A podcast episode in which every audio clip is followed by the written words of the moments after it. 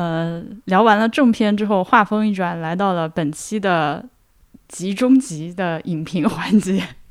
是我过年的时候去电影院看了《吉祥如意》，我看完之后回来就是啊，你们俩快去看，我要聊，我要聊，我要录节目。这几几个月过去了，三个月，终于找到了机会，就是永远凑不上热点的烂节目。哎呦，真的是看了吗？终于看了吗？看了，看了，看了，看。你们先说，你们先说。其实我肯定我要吐槽。这部电影依然是博物志群给种的草，因为我一看是大鹏导演的，我就不想看。说实在的，我对他还是非常的，我之前可以对他说，甚至是反感，我非常不喜欢这个人。那你来说说，你为什么不喜欢大鹏啊？他最开始出名是屌丝男士嘛，对吧？嗯，就我们大学那会儿吧，我一点也没看过。嗯，屌丝男士，我觉得就是一，我看过一两集，我 就觉得他这个格调实在是不高，就就觉得已经非常审美低俗，而且他又是。呃，一个我不知道有没有，应该是没有版权的，去翻借鉴了，至少说借鉴使用了德国那个屌丝女士的那个概念，呃，拍了一个中国版的一个屌丝男士。就首先德国版的那个屌丝女士，我就觉得非常不好笑，它正好就不在我的笑点上，反正，嗯，因为因为我不能接受以尴尬来取笑的那种喜喜剧，这是尴尬是我不能接受的一种喜，特别懂，特别懂你的点。所以，呃，原版我就不喜欢，他翻到之后我就反正也很不喜欢，而且我觉得他点都很啊，强行要搁着你啊，逼你笑。后面他拍的《煎饼侠》我没看，《缝纫机乐队》我看了，我觉得就呃。然后他主持节目，因为之前正好他主主持那个演员请就位嘛，有著名的端水失败事件，什么战郭敬明，我觉得啊，朋友有没有搞错？对，就是哎，我操，真的是哎，但是这个东西啊，就是他的这些特点就会体现在他电影里面。这个之后我们可以讲，但是确实，我就我虽然我不会以就是说，因为他拍了烂片，他拍了呃，就他的什么那个乐队电影我都没看过。嗯，电屌丝那个什么，我其实也没有，但是我知道，对，嗯，但我我肯定某一种商业价值的，所以我不会说因为他拍商业电影，然后他拍这种比较相对来说审美低俗一点的这种东西，我就觉得他不行，嗯，不是他拍不出好片子的原因，但是我会有其他的一些很细节的，包括你刚刚讲的，就是我之前看过的他的东西，然后包括演员请就位的主持里面他的他表现呈现出来的那种状态，和他就是很喜欢站在某一种道德。制高点上去榨 e 别人那个点是我非常不能接受的，所以我去看了电影之后，我还是在电影里发现了这些东西。其实这些反而是他更本人的一些东西，对吧？对。但至于他导演的水平，有一个预警，就是《演员请就位》里面最后他不是拍了一个花木兰嘛？呃，我不知道你看了没那个小片段，那个片段我我看了，但我没有仔细看，算是整季《演员请就位》里面拍的最好的片段之一。呃，所以我当时是稍稍有一点。就意外的被他惊艳到，主要当然也是因为我一开始对他设定的那个门槛太低了，我太瞧不上他了，所以我觉得哦，对不起，我好像之前对你有一些误解，你拍片子还是就你还是有想法的，嗯，对，就是还是有些水平的。那后面我去看到这个片子的，我感觉我们要被记公关函，要被公关记律师函了。嗯。别这样，别这样。因为你知道吗？他这个片子出来之后，一水的夸赞，这也让我觉得特别的。哦，我我哎，我倒不是哎，因为我当时看完了之后得到的网上的反馈是正反面都有的，就讨厌的人极端讨厌这个电影，我们群里面也有，就是觉得这个。电影嘴脸极其的丑恶，也也有这样的朋友。反正我是觉得，我当时看完了之后回来在群里跟大家推荐的时候，是我不做判断，我不告诉你好或者不好，因为我自己也没想明白。但是我觉得还值得一看。嗯嗯嗯嗯，就哪怕是到现在，我昨天晚上为了咱们今天录节目，我又把它刷了一遍，我还是觉得维持原判嘛，就是 嗯，不能说好或者不好，但是真的蛮推荐的。我我们是不是还是应该？呃，简单的说一下这是一个什么片子。那这个片子的话，和刚刚的在名店就吃午餐不一样。那个是我怎么剧透都无所谓的。这个片子是一定请不要听剧透，自己先去看看完了回来再听。所以下面就是下面就是剧透线是吗？其实没关系的，我已经被完全的剧透的透透的，然后我才去看这个电影，没有影响，没有影响。那我还是挺幸运的，我看之前完全不知道这部跟这部电影有关的任何信息。因为因为你主要还是看它里面呈现的某一种这个中国农村的这个现状啊，然后它里面的一些朴素的人类情感的东西，其实这这东西不会因为你知道剧情就不被打动。反正我是啥也不知道，我只知道是一个所谓的纪录片，就是一个所谓的纪录片，我就只知道这个说法。我看之前连这个说连这个说法都不知道。吉祥如意，其实你可以把它说成是两个片子在一起，前一半吉祥，后一半如意。呃，吉祥是大鹏拖着一队这个摄影团队回他的东北老家，打算拍一下自己姥姥过年是怎么过的。结果没想到，正好就是在他回去小年那那天，呃，姥姥就摔了一跤，然后就昏迷不醒，然后没几天去世了。那去世了之后，他们一家子人团聚在一起，中间有一个他的三叔，三叔是年轻的时候发烧烧坏了脑子，等于说是一个整个家庭的累赘。然后他有一个唯一的女儿，当年呃，他三三叔生病之后，三叔的老婆跟他离婚，带着孩子就去了其他的城市。这么多年来，一直是二叔和二婶俩人在照顾。那现在姥姥去世了，女儿也。时隔多年，十年第一次从大城市回来，然后一家人就面临三叔这个累赘，在争论和讨论谁接下来应该怎么照顾他，大概是这样一个故事，就非常现实的农村这个家庭的这个这个现实的挣扎和纠结。然后后面一半如意是拍他们拍的过程，其实结构非常像之前有一部。日本的电影叫《摄影师》，呃，叫《摄影机不要停》，就是先是一部片子，然后是片子拍片子的片子，然后再拍片子的片子的片子，是这样的一个套娃的结构。但是根据大鹏他自己的说法是，这部片子他有这个想法要拍，而且实际拍摄拍摄的时间都是比日本的《摄影师不要停》出来要早的。所以当时很多人说他抄袭嘛，他就说不是抄袭，这个确实比那个拍的早。怎样？这当然这个就是我们就不太去管了。啊，这个不重要。对。哦，我觉得这个，我觉得这个结构之前。在除了这两部片子之外，之前呢也有片子在有啊，而且很多很多 电影都是我本身有一部电影，然后剧组在事后又推出一部怎么拍这部电影的剧的纪录片，就但是他没有他，因为他这里面其实是有一个一个相应的对照的，他在之前的那个所谓的短片正片里面没有讲到的一些东西，其实它是通过后面的一些补充拍摄去把这个东西给说清楚了。那当然，它它这个是有意义的，它不是对这个和大黄说的情况是不一样的，就是它不是说，比如说拍一部《哈利波特》，然后出了一部《哈利波特》拍摄的过程纪录片，而是它这个拍摄的过程和拍摄拍摄的过程是有机的一体的，不能分开。它这个片子，如果你只看前半段和只看前后半段，是不是一回事的？就必须放在一起看，我觉得。对，你说这个有道理。然后我刚刚有一个呃，我个人认为是最重点的重点没有提到的呢，就是大鹏他。这个三叔的女儿，就是那个远在外地十年没有回来的这个女儿，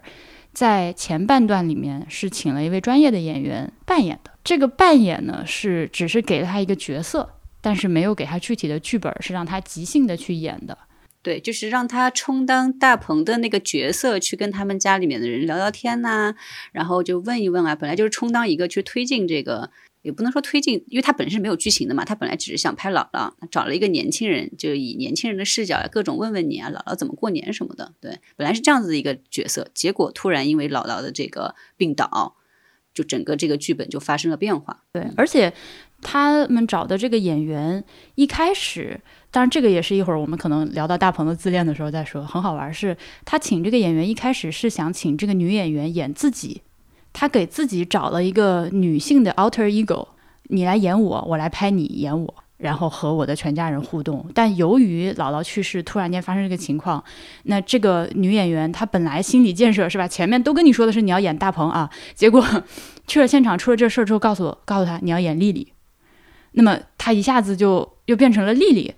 而且我觉得很好玩的是，他们前半段在这个拍的过程中，大鹏全家人都。真的把这个女演员当成丽丽在跟他互动，对的，这个是我很意外的。我觉得这是最屌的地方。哎，真的就他们就接受了这个事儿。这个这个就是我的我的一个想法吧，就是首先解决了我一个疑惑，就是我我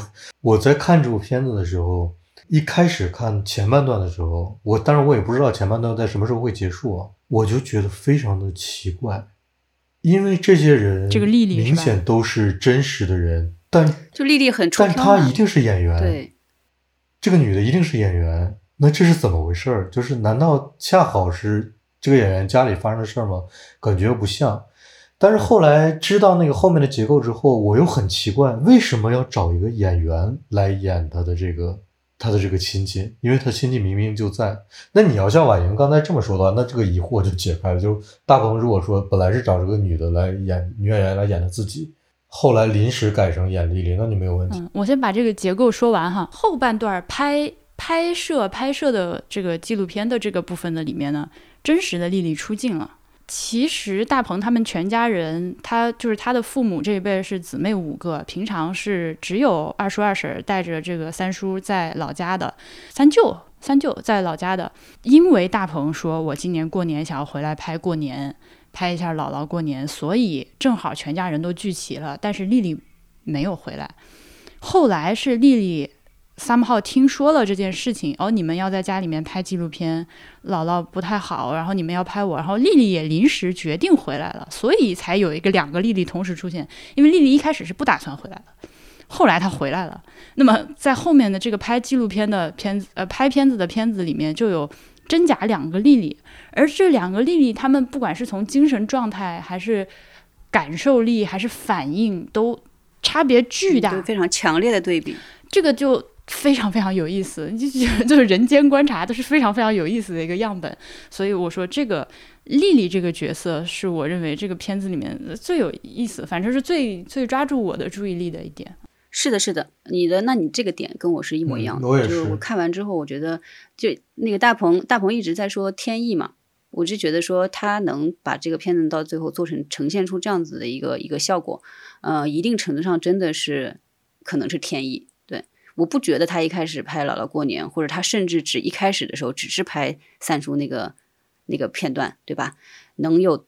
多大的这样子一个反响？但是就是在真假丽丽出现之后，哇，太魔幻现实了这个事情，嗯，就这个是这个片子里面最有意思，并且最最值得呃回味的地方，嗯。哦，那我接着说，我刚才要要说那个，就是我觉得他前一半片子那里面的素材。他未必是真的是把这个贾丽贾丽丽放在整个的家庭成员的关系里面在说这件事儿。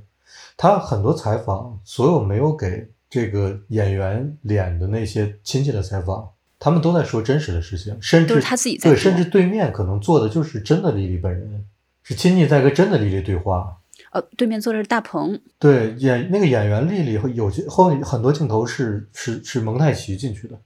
我是这么理解的，所以他们，所以他也更造成了一种前面的那个这些真的演员和真的大鹏的亲戚之间这些镜头之间有一种割裂感，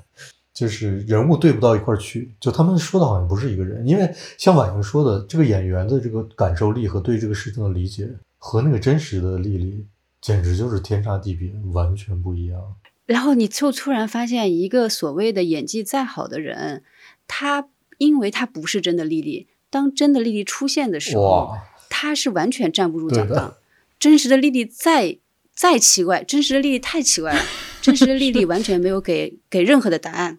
对，但是她出来的时候，你就知道这是个真人，她就是真实的丽丽，这就是真实的人应该有的表现。就是他很多东西在剧里面你去看的时候，你都觉得非常的不近人情，他为什么是这个样子？但是你就知道这是真的，这个事情。我操，屌！丽丽她，你知道吗？我在我跟大黄一样，就是去之前不知道这个情节的任何嘛。我知道是大鹏拍的一个纪录片，然后我前半段跟大黄其实有一个反应很像，就是我以为这个影片里面的丽丽，因为她那个气质一看就和素人不一样。她虽然没有化妆怎么样，对，但你一看就知道她就不太一样。所以我当时以为这个人要么是大鹏的一个朋友，要么可能是大鹏的老婆家里的事儿。然后大鹏作为一个纪录片去拍别人家的事儿，包括他不是中间穿插了一些采访的片段，采访他二叔二婶，甚至采访大鹏的亲爸妈嘛，对吧？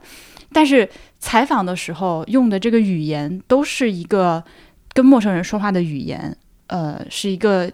第三者讲述的语言，所以我当时根本在看前半段的时候没有理解到这个，呃，在很很长一段时间里面都没有理解到拍的这一家人原来就是大鹏他们家。就我看了半天才看明白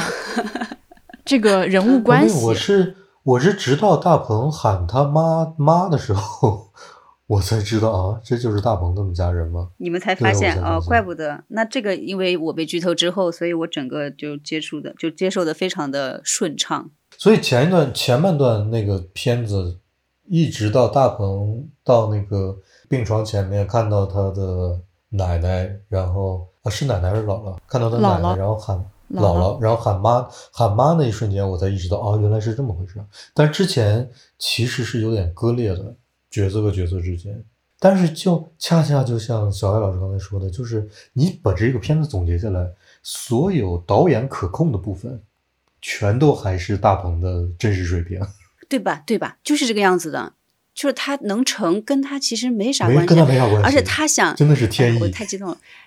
而且他他他通过剪辑，他想要去表现的东西，恰恰就是我觉得他身上最不好的东西，就包括他对丽丽的那种似有似无的那种 judge，就是嗯嗯嗯，他明显就是不选丽丽，他甚至不想跟丽丽就真的丽丽说话对。就这个事情让我觉得，我靠，你真的挺恶心的。就是你凭什么去站在这样的一个角度去这么表现丽丽？虽但是另一方面，我知道他已经挺是挺克制的了，嗯，但是你还是能感受到他他的对丽丽的这种预判和不屑。反而是丽丽很酷，这个这个情感让我觉得非常的不舒服。对，丽丽真的很屌，丽丽真的很屌。然后就是后来就是因为整个刘露她是一个非常动情的演员嘛，就是她整个是陷在当时的那个情感里面，但是。你其实一定程度上会有一点点，一开始其实当然你跟着他的那个情绪走，你是非常的能理解那个贾丽丽为什么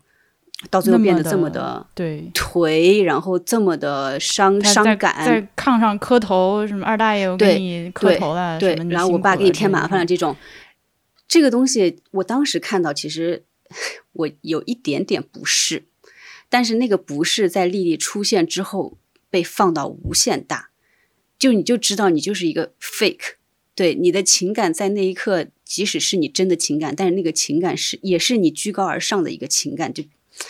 哎呀，我对这个刘露演员本身倒是呃，我知道，就是我对他完全，我对他这个演员没有任何的 judge，我只对他本身演的那个角色和他的这个情感发生的这个原因，在我看来，就是因为因为你不是这个家族的人，因为你没有经历过丽丽所真的丽丽所经历的一切，你没有跟你真正的三叔对发生过任何的事情，你最后才能。一是你那么动情，你心疼三叔，你甚至可以在剧最最后最后的最后说三叔真的蛮可爱的，就是因为你没有跟他在一起生活过，你根本不知道生活的那个重锤是和重压是什么样子的，所以你才会说出这种三叔挺可爱的，表现的好像自己是一个，我我觉得他是非常无意识的，但是如果你不去深入思考这个东西，你会觉得就是说，哇，他好善良啊，他好。他好能共情啊，就是等等，就会会会会陷入到这样子的一个感情当中去嘛。但其实不是，我觉得就是他们那些东西都非常的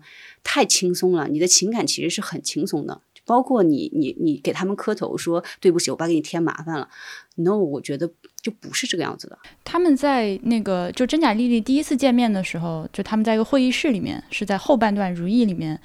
那个甄丽丽在说，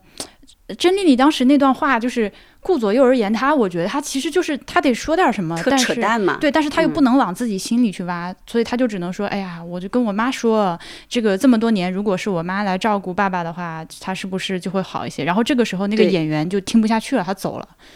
我我当时从他的，当然了，对，而且还露出一个特别不屑的表情。你不能不屑，就是说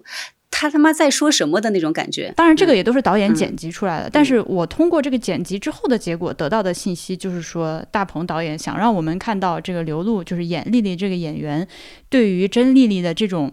有点推卸责任、有点顾左右而言他的这种话，嗯就是他的那个，就是哎，你怎么能这么想？你怎么不去想怎么解决问题？你怎么一会儿说这个，一会儿说那个，就是那种感觉。不是，是你在说啥？你啥都没说。对，嗯，因为刘露确实很动情，她后来就是你刚刚讲那个镜头之前，是他们两个真假丽丽坐在一起，然后大鹏在中间，哇，看起来很憔悴的，然后又在那做深思状的，就是在那里 的时候，真假丽丽发生那个对话，嗯刘露嗯。就问 那你甄丽为什么丽，我还是不？能理解你为什么十年都不回来。然后丽丽全程最酷的就是她永远没有，她完全没有给出任何一个答案，她就一直没有让观众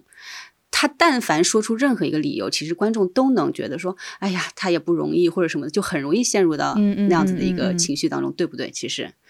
但他完全没有给，没有给任何一句东西，我操，屌！然后他就对他才开始胡扯，他就开始胡我倒是，非常能理解他为什么十年不回来。我要是他，我可能也对呀、嗯，包括对对家庭的其他成员的展现的话，其实你也能看出来很多大鹏他自己带的一些，就是最最高潮的那场戏，就是年夜饭，一家人一开始是嗯，高高兴兴的吃饭，然后说着这个事儿，吵着吵着就冲突起来了。并且到后面已经开始扯，哎，这房子是谁的，钱是谁出的，就是一家人扯到这些事情的时候，就是已经彻底撕破脸了，说出这种话。我觉得那场戏也很神奇，就真的让大鹏拍到了。我想，呃我想问一件事情，就是你们家里面吃年吃年夜饭，或者因为什么事情聚在一起的时候，聊天的走向是不是这样的？就是这样。而且你知道吗？吵完之后，我一点都不担心，对的，我一点都不担心，因为我觉得这就是家常便饭。他们第二天吵完，他们可以找各种理由再聚在一起，没错。但他们之后还会陷入到类似的这样的一个争吵。我我觉，得太就是太普通了，普通到他就嗯真的把中国普通的家庭的一顿非常普通的饭，真的就拍下来了。我觉得，嗯而且还以 你们的人生都这么抓马吗？我 我觉得就是吃饭聊到这种程度还挺难的吧。哇，那你真的只能说你是不是家里人都还健在，就是你没有没有过任何的一个跟剧里面的这种情景很类似的场景。就比如说就，就刚才这个啊事情，你就经历过，OK，一模一样。或者说，嗯我们我们这段可能太涉及隐私了，我们就我们就，婉言你你你看能剪的就剪。婉言，你家里面的那些长辈的关系很好吗？不会，他们就这些话，他们心里都会转，但是没有，我目前为止没有看到过他们在哪个场合通通说出来。反而是那些关系好的家庭，更容易在谈话中走向这个方向。因为愿意说出来，是吧？嗯，往往是一个普通的开始，也不然后谈话最后就会走出，走走到一个就是大家都不欢而散，甚至好多人在哭的一个结结果。就因为其实你不熟的时候，你反而很多时候可以维持一个假客气，假客气，对。但是你相对来说，你们那个羁绊多了之后，反而很容易，很容易就是陷入到这样的一个境界当中。嗯，我也是觉得，我就觉得说，大鹏举了一个摄像机，他就是把非常家常的一些东西拍下来了。嗯，如果没有剧中一些非常巧妙的，就像我们刚才说的是天意东西加进来的话，嗯说实话，我感觉跟我看十八频道以前孟非主持那个什么 南京零距离或者什么有请当事人 有什么区别？他就是有请当事人，嗯，对吧对，这没有什么水平不水平的。你给我拍完你就说啊，这就完了。但是因为它里面有非常多很巧妙的一些东西，但是就是让这个片子确实有了很多值得去去去说的地方啊、嗯。当然了，就是它里面家里家里面吃饭也好，就是姥姥去世也好，那些东西其实都是非常的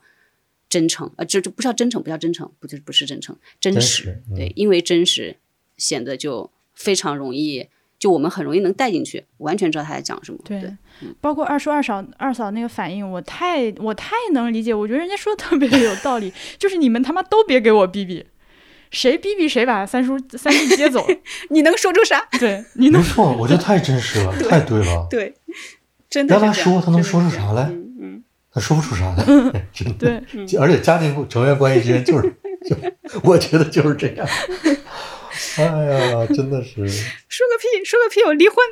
是然后然后就很好玩的是，这个就是这么真实一个场景，它偏偏里面又夹着一个这个演员，你就哎呀，然后我就脑子就不，我就处理器就不够了，我就无法理解这件事情，我就 对，而且真的很有意思的是，你看他前面以一个纪录片的拍摄手法拍摄出来的一些镜头，他最后给你解释那些镜头是怎么样巧妙的、非常凑巧的出现在他们的拍摄过程中的。比如说那些小那些小孩从山上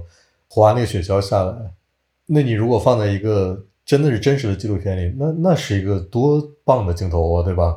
一个一个下来，但是你他最后解释了，就是他们在路边走，然后几个小屁孩在那玩儿，然后他那个呃呃有疾病的三舅还在那讨论这些小孩的事儿，然后他们就把这个拍下来了。但是放回回头，如果都放在纪录片的素材里面，就是它里面有一些，我觉得我觉得怎么说呢，就是解构的东西在里面，也还是蛮有意思的。以我一个，我觉得我自己本身是一个不是东北人，也不光是东不是东北人，就是我是绝对支持多样性的这么一个人。就是你只要在同一个语境下，嗯给我看我之前没有看过的东西，我就觉得这是好的。所以说，我觉得无论从任何角度来讲，如果你有兴趣的，稍微有点兴趣，都应该去看一下这部片子。你们有没有这样一个问题啊？就是看的时候一边在想，我其实，在看之前，之前我和波比就讨论过这个问题，就是将来我老了之后，如果脑子不好使了，不管是因为就是单纯的老了，还是得了什么病，脑子坏了，我一天到晚会反复念叨些啥？我有时候会想。你们会想这种问题吗？就，呃，护护护工在我身边，然后我就天天冲着他唱“五颜六色，千变万化，世界是座魔方大厦”。我一开始就是这个片子一开始就这个这个嗯那个三三舅就出现了嘛，然后呢走走走走走，就大概一两分钟的时候，他嘴里面突然冒出那个“文武相贵”那四个字，他这四个字出来之后，我就知道这个片子一定不简单，为什么因为？它它一定不是一个正常情节的东西。真的是很神奇，是是的，是的，我也有这种感觉。对，文武相贵一出来的时候，我靠，有什么背后一定有什么，而且特别你后来听了他的解释之后，你也觉得，哎呀，人真的是有意思，真的是有意思。就他脑子坏掉了，对吧？文武相贵，他的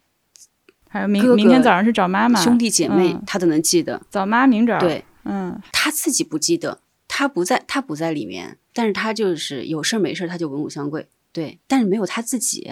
对。然后我觉得找妈妈这个事情，我一定程度上还可以理解的，因为他妈妈姥姥一直在，就是所谓大朋友姥姥一直在照顾他嘛。之所以现在三叔成为一个问题，是因为妈妈突然姥姥不在了，没有人可以对凝聚大家，或者说某种程度上违背大家意志，让大家对三叔好了。对，虽然三叔突然没有人管了，那应该怎么办？这就变成了一个事情的导火索。对，这个还可以。所以三叔想说，我找明明明早找妈，明早找妈，找妈明早，对吧？嗯但是就是念到这个兄弟姐妹名字中间没有自己这个事情，我也觉得哇，太深了。嗯，就他这个人已经完全，某种程度上，我觉得他潜意识里面已经完全放弃了自己吧。嗯，就没有没有他自己这个人。而且他也会唱一些，一个是常回家看看，一个是沙家浜，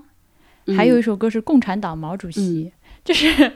我我不知道看到他为什么有一种亲切感，因为你们自己在家一个人没事儿的时候，会突然间哼一些乱七八糟的东西吗？而且我不会哼来哼去就是那几首歌。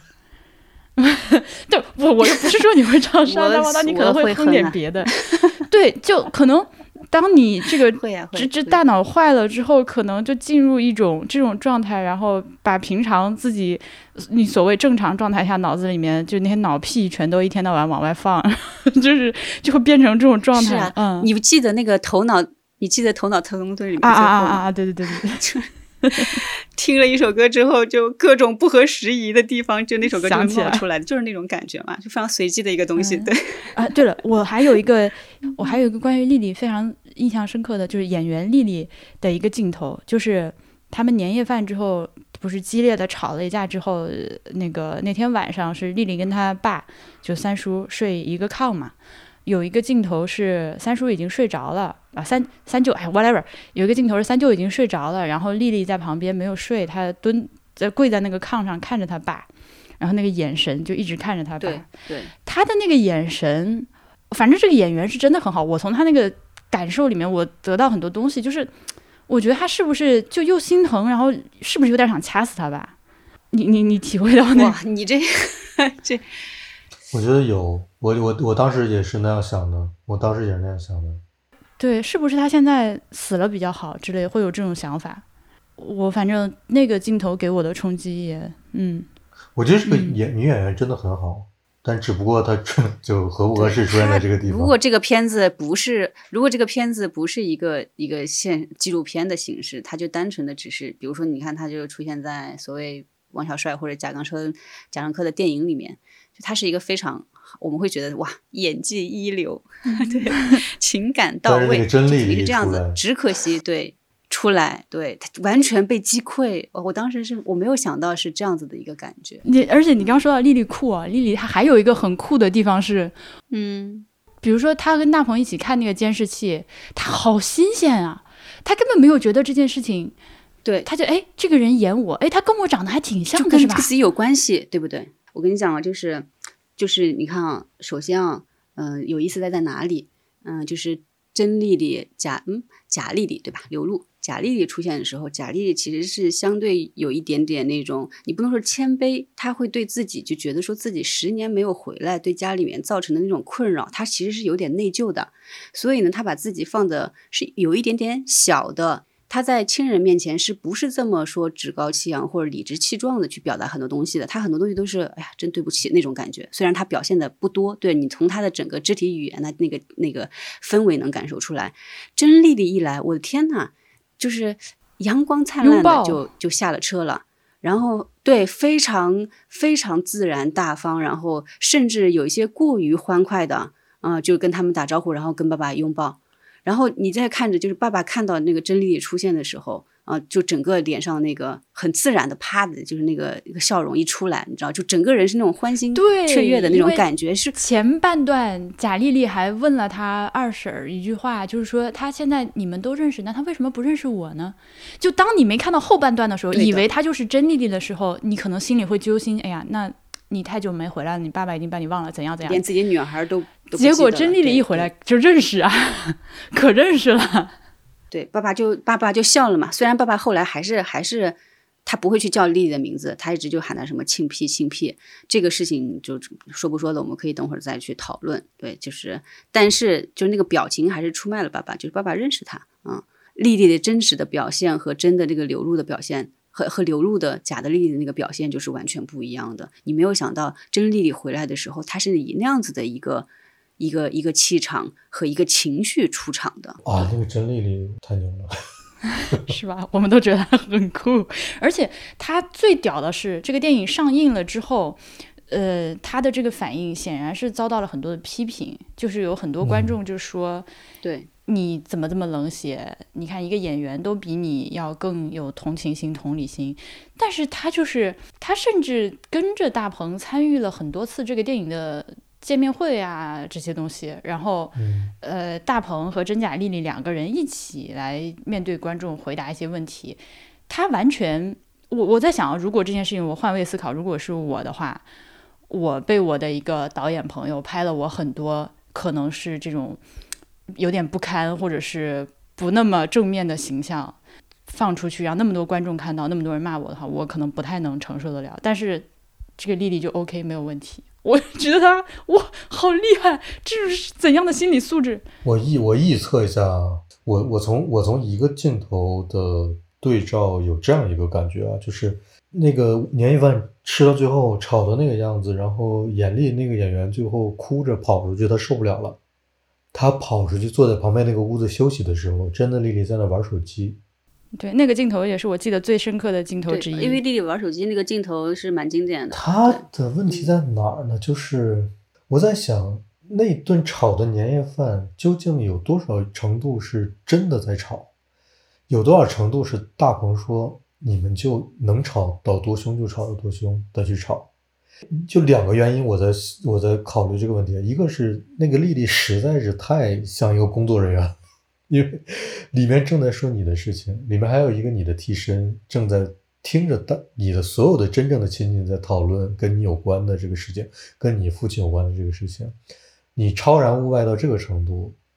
我其实心里面有点打鼓的。另外一个点就是，其实真正在照顾他这个三舅的人里面，不止他这个二舅和二舅妈两个人，还有他们的孩子，还有他小对，还有他小孩儿，，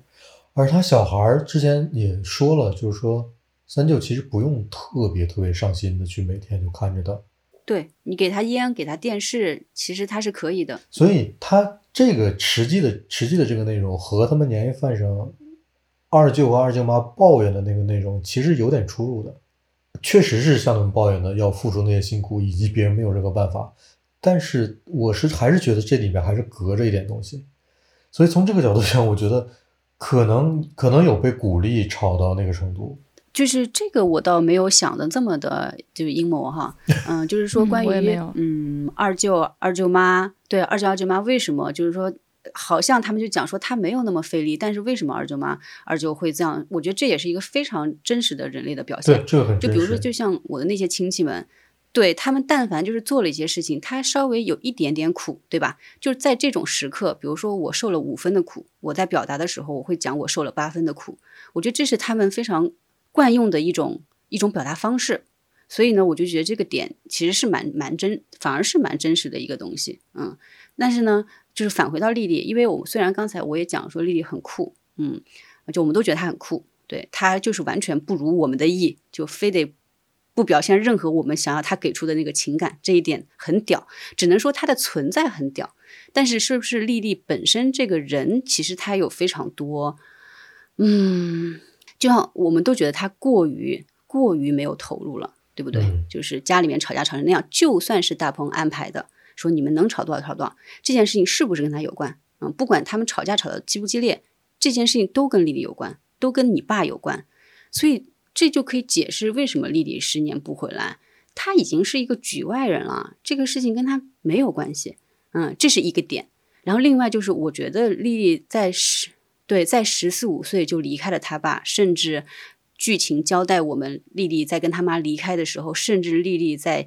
在法庭上、法院上说了一些对他爸爸非常不利的证词，导致他爸爸净身出户。一个十四五岁的少女，但凡你的心智比较正常，你能感受到你爸爸的爱，或者是怎么样，你是不会去故意去说伤害你父母的东西的。所以呢，就是你可以考虑背后可能有很多原因，但我一定觉得，如果两种可能，要不就是丽子妈妈是一个非常。太现实，他逼逼迫丽丽去说，你要去说这些东西，我们才能获得更好的东西。这个本身对孩子的心智是一种摧残，这是一种可能。另外一种可能就是他爸爸就真的是不好，嗯，他爸爸可能在小时候真的对他就一般，都甚至可能真的打他或者嫌他不是不是男孩等等。我觉得这些都有可能。所以就是在十四五岁的时候，这个丽丽已经在他应该健康成长的时候，其实他的某一种心智已经被破坏掉了。有可能是被爸爸迫害，有可能被妈妈，真是被这个生活、被这个环境所破坏掉了。所以某种程度上，我就觉得他已经没有办法具备太正常的，就是比如说，就是再说小一点，对他爸爸来说，没有办法具备一个太对、太正常的这种人类情感了。所以我觉得这个是他可怜的地方。他不一定是真的说他很酷，他他他有意识的要去表现这种东西，而是他已经丧失了这方面的机能了。所以话说回来，就是你看，当然这是一部已经公映的电影。我觉得我们可以在这讨论，呃，这个层面、那个层面、这个角度、那个角度。但是一个家庭的事情真的是不足为外人道。你没有经历那些，你真的没有任何权利去评论或者去去说他应该怎么样。我觉得真是这样。然后我们再可以拐回来说说大鹏这个导演。我靠，还要再说他？但因为刚才说大鹏，其实已经有点说完了。对对，就是他真的就是一个非常自恋的人，他就是典型的男性通病的那种。我不觉得他非常普通啊，他其实是有有才有一定才华的，是的。但是我觉得，对，但是他对他自己的才华的这种认同感，要远远多于他自己真实有的水平。你要说他是不是能成为一个就是名垂影史的一个大导演，还要再看。现在看起来还可以再等等。那这个片子主要是我觉得他本身有一部分才华，再加上从虽然是家庭的一个不幸啊，但是从创作角度来说，他太幸运了，这个事情被他赶上。你知道他还有一个幸运的事情是什么吗？如果他说的是真的，就是因为你知道我之前因为电影不是没看，一直没看，我找不到时间看，其实我就挺焦虑的嘛。然后我就想说，利用一些业余的时间，先去收集一些这些片这个片子的信息。我甚至提前听了播客，我听了那个随机波动随机波动他们采访大鹏的对播客。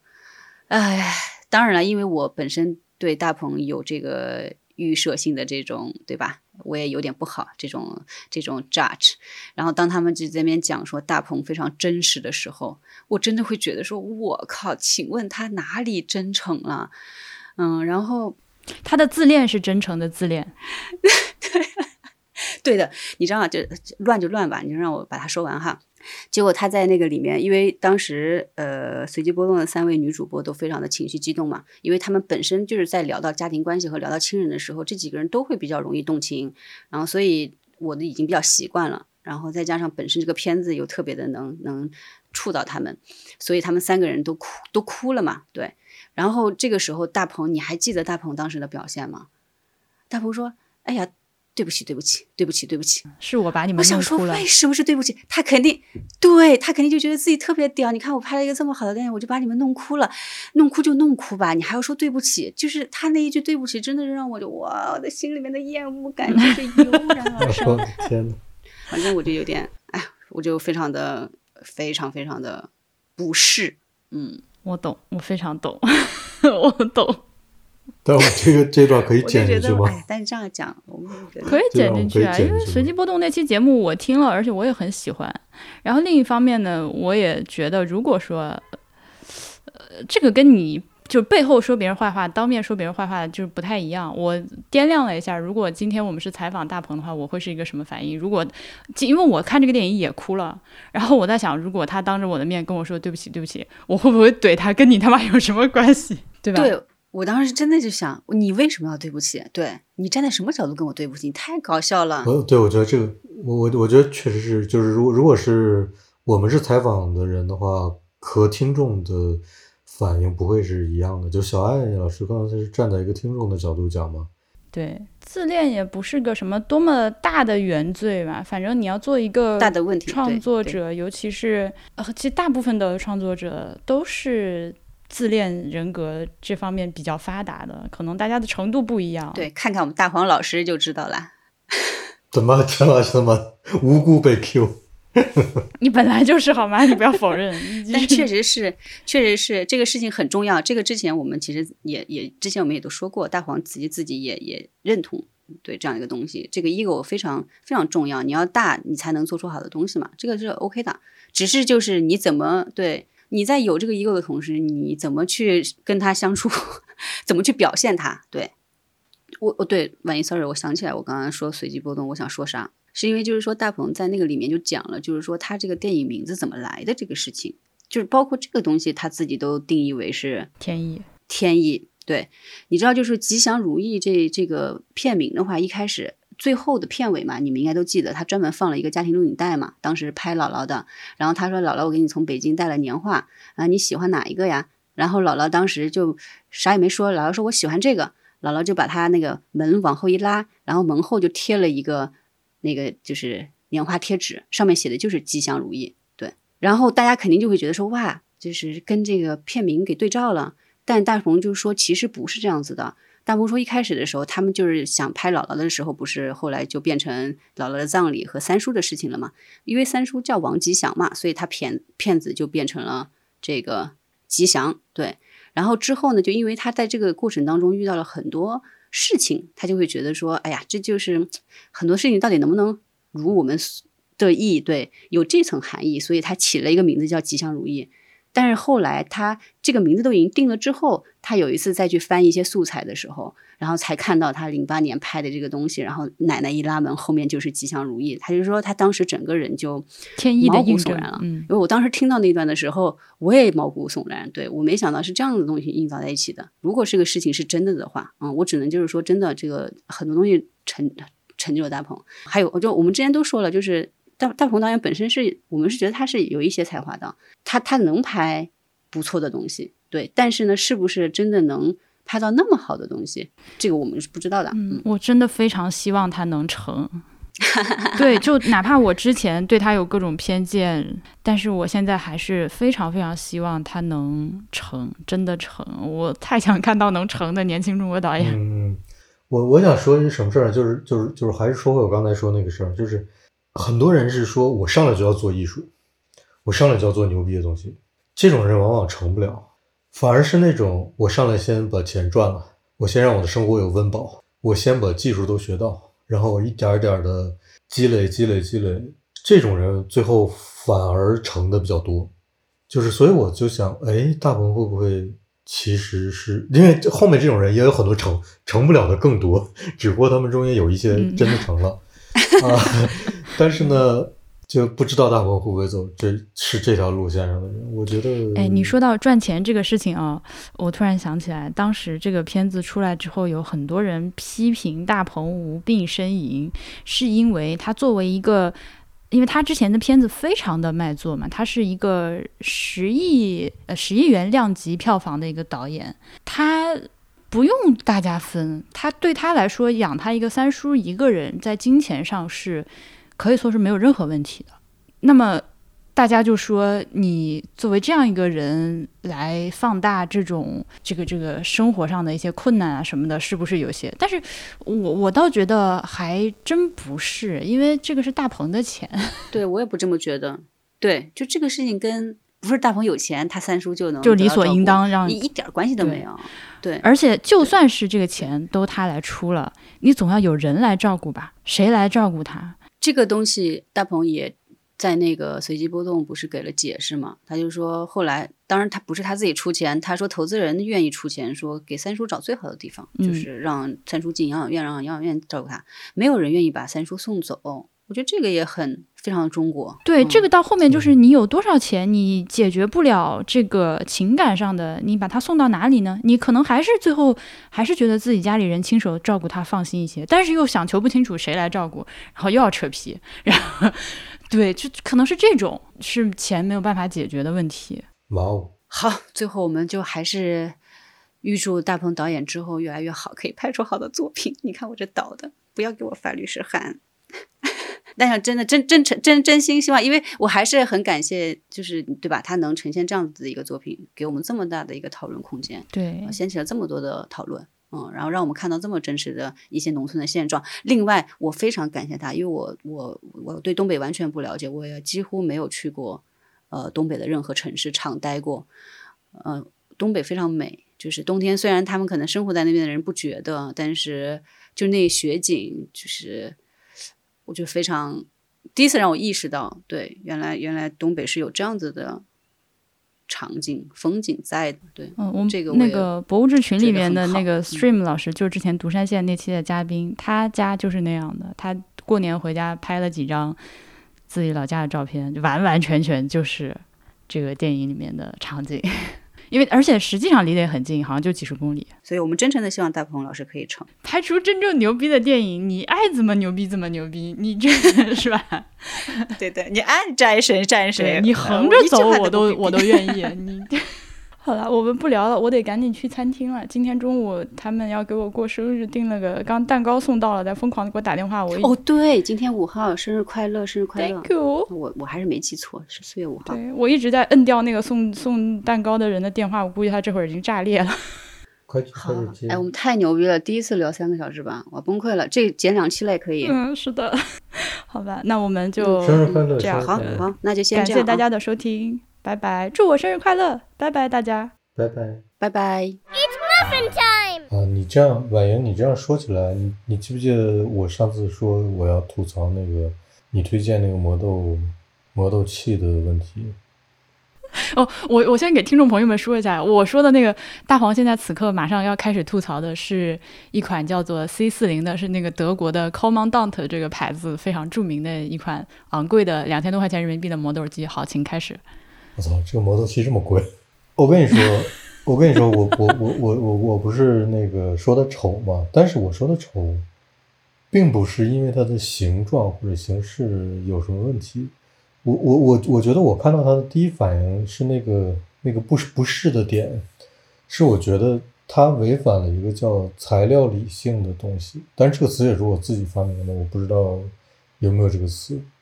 它那个整个瓶身那个结构肯定是个金属的，对吧？但是它把它伪装成了木头的质感，这件事情是就就对对于我作为设计师来讲，我是有点受不了这件事的。就它就像是你一个那个厨房的台面，我明明是一个呃，比如无机物做的一个台面，或者就是一个反正就是木头嗯胶合木做的台面。但是我表面给它贴了一层某种质感的那种表皮，就是这种这种我受不了。这难道不是一个建筑上的小技巧吗？它是小技巧，但是我我不喜欢。就是我为什么要编一个叫做材料理性的词呢？就是建筑其实就不不不知道为什么要谈到建筑啊，因为其实不不应该过渡到这一块儿。但是你看，自古以来的那些建筑，石头永远是做基础的，呃，那就是因为它适合做基础。柱子可以用石头来做，也可以用木头来做。那这两个东西都是木头嘛，挺拔向上，就直接就可以那个思路可以从自然界来，就可以做柱子。那石头也是这样的，它有有那么强的一个一个抵御自然界的一个能力。就这都是符合材料理性的。但是你说我做一个石头柱子，外面给我贴一个木头的皮儿，我觉得这就是有问题的。就你要达成的目的究竟是什么？所以这个这个婉莹说的那个咖啡呃咖啡豆研磨器，呃，我不知道它有没有别的质感的，但是它那个芯儿肯定是个金属的嘛，有有对吧？它如果它如果金属就是金属的，那对我来说就没问题。但是金属外面做成木头贴皮儿的，我就不行，就我接受不了。嗯，我的点是这个，我点是这个，就是我是很在乎 哦我我这个材料做出来就是能干这个东西用，我外面不需要加乱七八糟那个东西。那因为我没有用过磨豆机哦，就是你在使用的时候，你会握着，比如说上面这一段去磨它吗？就这个会不会说，实际上是跟它的这个使用使用时候的手感也好，机能也好，去做的一个什么改良？对，这个要看哪个型号的。我我我没有我，当然我没有用过婉莹说的这款，但是我估没有估计错的话，这款应该是能够相对来讲比较稳的，用手扶在桌子上去摸的吧，就就不用把它拿起来，对吧？手感非常好。哦，我用的时候是把它拿在手上磨的，但是你握的那块是玻璃那块是吗？握那个木头握的那块啊上面木头那对块就是包着木皮儿的那块儿。我现在实际用过的手摇的磨豆机就只有两个，一个是刚说的这个 C 四零，我是去咖啡馆蹭人家的那个用的，然后还有一个是最近有一个听众朋友借了我一个那个 Prolex 的正常大小的，就比大黄现在用的那个大一点的，我就用过这两个。Prolex 的那个，如果你不去单独买一个那个橡胶圈套在外面的话，它就是不锈钢的一个光滑的圆筒，非常的难。它本来就是有橡胶圈的呀，买的时候带橡胶圈啊，没有要配的，啊，那好奇怪。呃，就很难用。但是那个 C 四零的话，非常的顺滑，就它不需要外面额外加那么一个帮你增加阻力的东西，或者不需要设计成所谓的人体工学带个抓手什么的。可能主要还是因为它那个芯儿比这个 Prolex 好，所以用起来手感就顺滑很多。我我以至于。因为那个咖啡馆可以蹭磨豆机用，我会特意去那家咖啡馆点咖啡。但是它有个问题就是，呃，C 四零这个机器，这个磨豆机，它不是，它应该不是便携的，对吧？嗯，不怎么便携，嗯，反正你要想带出门也是可以带的啦。它那上面的摇杆是固定的吗？还是可以拆下来的？带一个那个木头那个抓手的那个那根杆子，对，那个不能拆的，就是你那个上面那个一拆下来就是呃木头杆子带着中间那个轴以及顶盖的一个塑料圆片，这几样东西是一你看个零件，所以啊，所以这两个磨豆器的思设计思路是不一样的。我的那个是随身携带的。早上的时候，有的时候小黄说要帮我磨豆子，我我都拿它锻炼它的那个肌肉，因为它看起来首先就是比我那个机器重，然后就是那个力矩和那个把手的那个手感和尺寸都要更好，它一定会更好磨。但是设计思路不一样，就是我我那个小的那个是是随身能携带的，就我到哪儿都能用，它一定牺牲了很多舒适啊和各种各样的这些，嗯，确实我这个磨起来是挺挺累的。Commandant 嗯的这个我倒是不喜欢它下面那个玻璃的，对我也不喜欢这个，但是我也帮我也替他，对我也替他想过，我觉得他应该是，应该绝大多数还人还是喜欢玻璃的，我觉得，因为一个很舒适的磨豆的体验，还能看到豆那个磨出来的粉在下面慢慢的沉淀，应该是就就就他可能追求的是这个。我就是害怕摔破。虽然它是一个非常厚实的玻璃啊，但是这么贵的一个东西配了一个你要很小心去使用的材质，我会觉得稍稍有一点不安。如果它呃想要达到你刚刚说那个效果，做成一个哪怕是透明就比较高质量的那种透明的亚克力，我觉得也还不错吧，应该。哎，但不管怎么样，一个这种小的磨豆机卖两千多，不是反人类的价格吗？啊，不太是。还有更贵的是吗？它婉莹你说的这个，它底下那个玻璃的呃咖啡粉收纳收纳收纳叫什么？收纳那部分，对，在我看来也是也是你刚才说那个点，就是在我看来它也是违反材料理性的，就是你说的，我要比较小心的去考虑它，就会不会坏之类的。你你知道你见过那个就是呃蓝麦的那个面霜的那个玻璃瓶子吗？就那种手感。我知道，我知道，我见过。所以这个东西你当时发给我，我看到图片，我的脑海里就蹦出了几个它违反我的设计逻辑的点，就不和谐。嗯，就我不知道说什么好。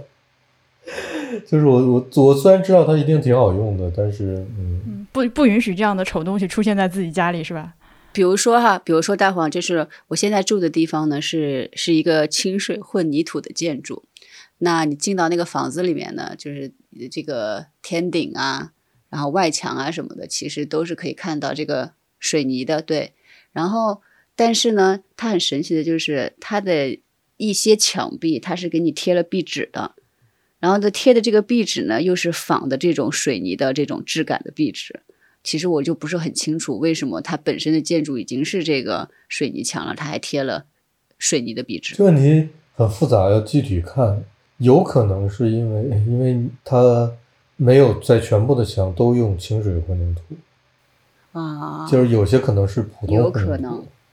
它是造价问题。呃，因为清水混凝土是比是挺贵的，它如果没有办法全部都用这种混凝土呢，它可能就会折中一下，用一些壁纸来来替代用清水混凝土的效果。还有一个，我就。就是要具体看了，我不知道每个是不是每个公寓都是这样的。那是不是你的公寓的有些墙之前做过其他的事情？比如说，是不是之前很早之前的房客刷过别的东西？哦，有可能，因为我抠了一下他的墙纸，抠出了抠出了白色的水泥。啊，那就很有可能，就是他可能他可能之前刷过白色的漆，然后后来的房客觉得还是混凝土好，但是。想回到那个混凝土状态，把白漆去掉，就是很麻烦的事情，成本又又很高，所以他就干脆又贴了一层混凝土的贴纸。我我再多问一个，那你能接受那个木纹的瓷砖吗？你知道我说的是什么东西吗？我接受不了，我不能接受。就是现在国内的瓷砖，因为你知道中国的瓷砖制造是很厉害的嘛，呃，他们的那个木纹瓷砖我去看过。可以做的非常好了，你只有就是踩上去或者摸上去的时候，心里面哎，但是用眼睛看你是不太看得出来，因为它就是呃花纹的重复率极低，它有很多很多个不同的花纹，所以摆出来就像真的。我刚才其实理解是有一点点错误，你帮我把刚刚那个删了。那我只是单纯的觉得，你既然是一块瓷砖，你为什么要做成木纹呢？呃，举个例子，比如说你想要做全屋铺木地板嘛，但是。有的人他不太能接受卫生间、浴室铺木地板，那这种时候你就不得不换成一个瓷砖。那么换成瓷砖的话，如果能正好找到和你，呃，比如说客厅里面选用的木地板的颜色，呃，那个质感，为了追求一个看上去几乎一致的，对对对，这样就看上去好像是全屋通铺了一种地板材料的样子。嗯，反正是有它存在的原因的意义。嗯，大黄说还是不行，我不行。对，那大黄只能说尽量不要这样，对，忍一忍。什么叫忍一忍？我觉得应该，你哦，好吧，应该应该拖出去打死是吧？我我没有办法说这件事情。大大拒绝拒绝发表评论。对我拒绝发表评论，践踏践踏了我的底线。